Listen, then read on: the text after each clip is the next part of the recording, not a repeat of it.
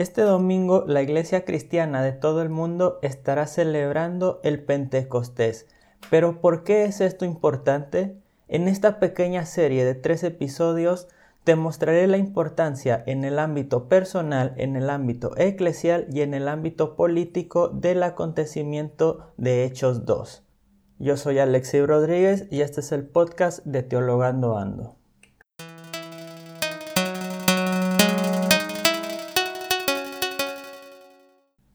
¿Qué tal amigos? Bienvenidos a esta pequeña serie de episodios sobre el Pentecostés. Como ya les comenté en el video de YouTube, que si ustedes no lo han visto, los invito a que puedan seguirme en la cuenta Alexis Rodríguez en YouTube y puedan estar viendo esta pequeña introducción al Pentecostés. Pentecostés en un inicio era la fiesta de las cosechas, la entrega de la ley y también hay una referencia intertextual a la Torre de Babel en el capítulo 2 del libro de Hechos. Basados en estas tres cosas, yo les quiero hablar en tres episodios de tres ámbitos en donde el Pentecostés es importante para nuestra vida. El ámbito personal, el ámbito eclesial y el aspecto político que como algunos quieren negar, pero la Biblia es clara, la Biblia es muy, muy política y todo acontecimiento referido a Dios también está referido a nuestra vida política, a nuestra vida social. En primer lugar, queremos estar hablando en este primer episodio del ámbito personal, que tal vez es el más conocido, pero que también hay que aclarar ciertas cosas del Pentecostés. Como les dije en el video, la llegada del Espíritu Santo a la vida de cada uno no tiene por qué manifestarse en grandes cosas como algunos las esperan, como el hablar en lenguas, el hacer milagros, recibir sanidades, etc., sino que al ser una experiencia personal, no puede esto ser sistematizado. Y este es el primer punto del que quiero hablar. No podemos sistematizar la vida en el Espíritu Santo. Si bien queremos hablar de ella, tenemos que decir que las manifestaciones del Espíritu Santo en la vida de cada uno son personales y pueden diferir de uno a otro. Podemos ver en el Antiguo Testamento diferentes historias de profetas, de reyes, de jueces que fueron llenos del Espíritu Santo para realizar una labor especial y el Espíritu Santo los capacitó, les dio la valentía y les dio el poder para hacer esa actuación especial de liberación del pueblo. También en nuestra vida contemporánea podemos conocer ciertos hombres que sabemos que fueron llenos del Espíritu Santo y que han sido importantes para la vida pública y para la vida eh, cristiana de todo el mundo. Por ejemplo, podemos mencionar a Martin Luther King. Por mencionar un solo ejemplo, alguien que sabemos que fue lleno del Espíritu Santo y esta llenura le permitió luchar por los derechos de las personas de color en Estados Unidos.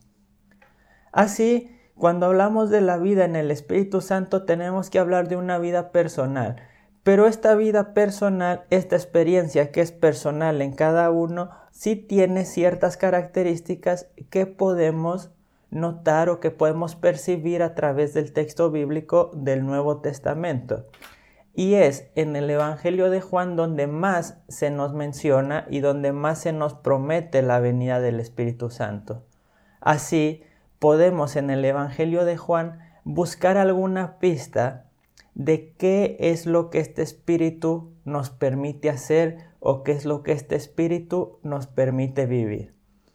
Para esto yo quiero que vayamos a lo que se le ha llamado el Pentecostés de Juan, que es diferente al Pentecostés de Hechos, al que vamos a llegar en el próximo capítulo, y difiere en que es el mismo Jesús el que da su espíritu. Vamos a Juan capítulo 20 y en el versículo 19 se nos dice, que al atardecer de aquel mismo día, el primero de la semana, es decir, el domingo después de la muerte de Jesús, los discípulos están con las puertas del lugar cerradas por temor a los judíos. Vemos aquí a los discípulos de Jesús con un miedo que es racional. Jesús acaba de ser muerto y claramente ellos como sus discípulos corren el peligro de seguir las mismas consecuencias, así que están encerrados con miedo a los judíos. Pero dice, allí se presentó Jesús, se puso en medio de ellos y les dijo, la paz esté con ustedes. Dicho esto, les mostró las manos y el costado. Los discípulos se alegraron de ver al Señor. De nuevo Jesús les dijo, la paz esté con ustedes. Como el Padre me envió, así los envió a ustedes. Después de decir esto, sopló sobre ellos y les dijo, reciban el Espíritu Santo. A quienes perdonen los pecados les quedan perdonados, a quienes se los retengan les quedan retenidos. Así, la llegada del Espíritu Santo a través de Jesús cambia una situación de temor a una situación de alegría y de paz. La vida en el Espíritu Santo tiene que ser una vida donde el temor y la cobardía no sea lo que mueve nuestras acciones, sino sea la paz y la alegría. La valentía para predicar y ser testigo de Jesucristo en cualquier situación. Cuando Jesús da el Espíritu Santo a sus discípulos, los capacita a ellos para vivir una nueva vida, una vida lejos de todo aquello que los oprime, lejos de todo aquello que le quita la libertad, que por supuesto en el texto bíblico el temor, el miedo es aquello que no permite que el hombre viva plenamente. ¿Qué te está teniendo miedo hoy en día? ¿Qué te está dando miedo? ¿Qué te está temorizando que no te permite vivir con tus facultades plenamente? Que no te permite crecer como sabes que debe crecer. Estos miedos son los que el Espíritu Santo y la vida en el Espíritu Santo te quita y te da esa paz que sobrepasa tu entendimiento y con esa paz y con esa alegría puedes vivir plenamente. Teniendo esto en mente, vamos a un texto clásico que siempre se ha usado para hablar del Espíritu Santo y con mucha razón, que es el fruto del Espíritu Santo en Gálatas. En Gálatas 5 tenemos el conocido fruto del Espíritu Santo que por cierto es un fruto manifestado en todas estas maneras, no son diferentes frutos. Este texto muchos de ustedes se lo sabrán de memoria y muchos se lo han aprendido para intentar aplicar cada una de estas características. Dice el versículo 22, por el contrario el fruto del Espíritu Santo es amor, gracia, paz, paciencia, gentileza, bondad, fidelidad, humildad, dominio de sí. Ante esto no hay ley que se imponga, porque quienes son de Cristo Jesús han crucificado la carne pecadora con sus pasiones y deseos desordenados. Si vivimos según el Espíritu, caminemos también según el Espíritu. No seamos vanidosos, ni provocadores, ni envidiosos. Así que la vida en el Espíritu Santo en un ámbito personal es una vida caminando en el Espíritu Santo, una vida dando fruto del Espíritu Santo. Recordemos que Pentecostés es la fiesta de los primeros frutos. Así cuando llega el Espíritu Santo a nuestras vidas, somos capaces de por fin dar esos frutos para los que estamos hechos. Sin embargo, tenemos que hablar de un malentendido que se ha dado con estos frutos del Espíritu Santo, porque algunos decimos, bueno, tenemos que vivir en el Espíritu, así que tengo que esforzarme para amar, así que tengo que esforzarme para tener paciencia, para tener gracia, para ser gentil, para tener bondad, para tener fidelidad, y se convierte todo esto en otra esclavitud. Cuando un fruto lo único que necesita es ser cultivado, es ser cuidado, y necesita ciertas características para seguir creciendo y seguir multiplicándose. En el texto de Gálatas, el fruto del Espíritu Santo se está oponiendo a las obras de la carne. Dice que las obras de la carne son lujuria, impureza, libertinaje, idolatría, brujería, agresividad, rivalidad, celos, ira, impureza, eh, egoísmo, divisiones, disensiones, envidias, borracheras, orgías y prácticas semejantes. Vean cómo, mientras lo de la carne son obras, lo del espíritu es fruto. ¿Cuál es la diferencia? Las obras yo las hago, pero mientras hago esas obras, esas obras me controlan a mí. Si alguien cae en idolatría, acaba siendo esclavo de ese ídolo. Si alguien cae en celos, acaba actuando esclavizado y ensegado por esos celos. Asimismo con la ira, con el egoísmo, con las divisiones con la envidia, con la borrachería, con las orgías y con todo este tipo de práctica que son obras de la carne.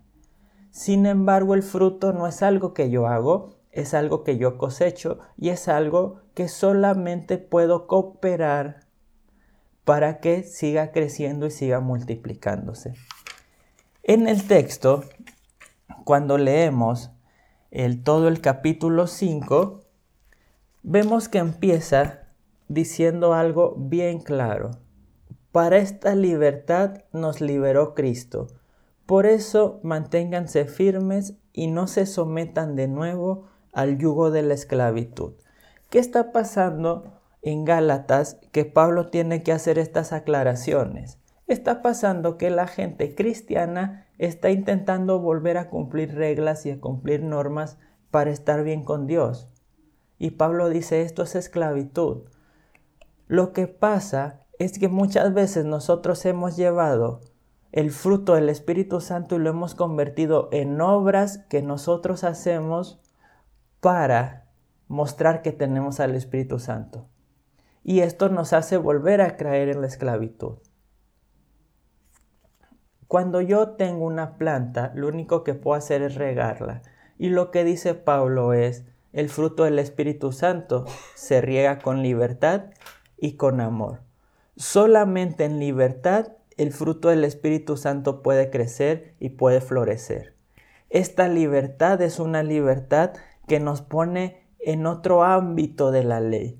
No nos deja en esa ley escrita de cumplir reglas, de cumplir normas, sino que nos lleva a una libertad plena en la que sin miedos, en la que sin presiones externas ni presiones internas, podemos vivir nuestra libertad a plenitud y en esta libertad a plenitud podemos amar sin miedo, podemos amar con paz, sabiendo que a pesar de que alguien nos pueda contestar mal este amor o este servicio, el Espíritu Santo nos va a dar la capacidad también de perdonar, de tener paciencia y de tener gentileza. Así, la vida en el Espíritu Santo es una vida de libertad, es una vida de valentía y sobre todo es una vida de amor y de servicio al prójimo. Cuando celebramos Pentecostés tenemos que pensar en nuestra vida propia y pensar si yo estoy manifestando el fruto del Espíritu Santo en mi vida, si realmente estoy viviendo sin presiones, si realmente estoy viviendo sin miedos y si realmente el amor que puedo dar y que puedo recibir, lo estoy dando y lo estoy recibiendo en la libertad del Espíritu Santo y así puedo vivir mi vida en plena capacidad. El Espíritu Santo es un regalo de Dios. Recibámoslo gratuitamente y con Él vivamos todas las posibilidades que Dios quiere que hagamos crezcamos y amemos. Muchas gracias amigos por escuchar este primer episodio. En el siguiente episodio estaremos hablando de la importancia del Espíritu Santo en el ámbito eclesial. Les doy muchas gracias por escuchar, gracias también por compartir y por suscribirse al canal Teologando Ando. Síganme también en redes sociales Teologando Ando, Instagram y Facebook, Alexei03 en Twitter. Muchas gracias a todos, muchas bendiciones y nos vemos en el próximo capítulo.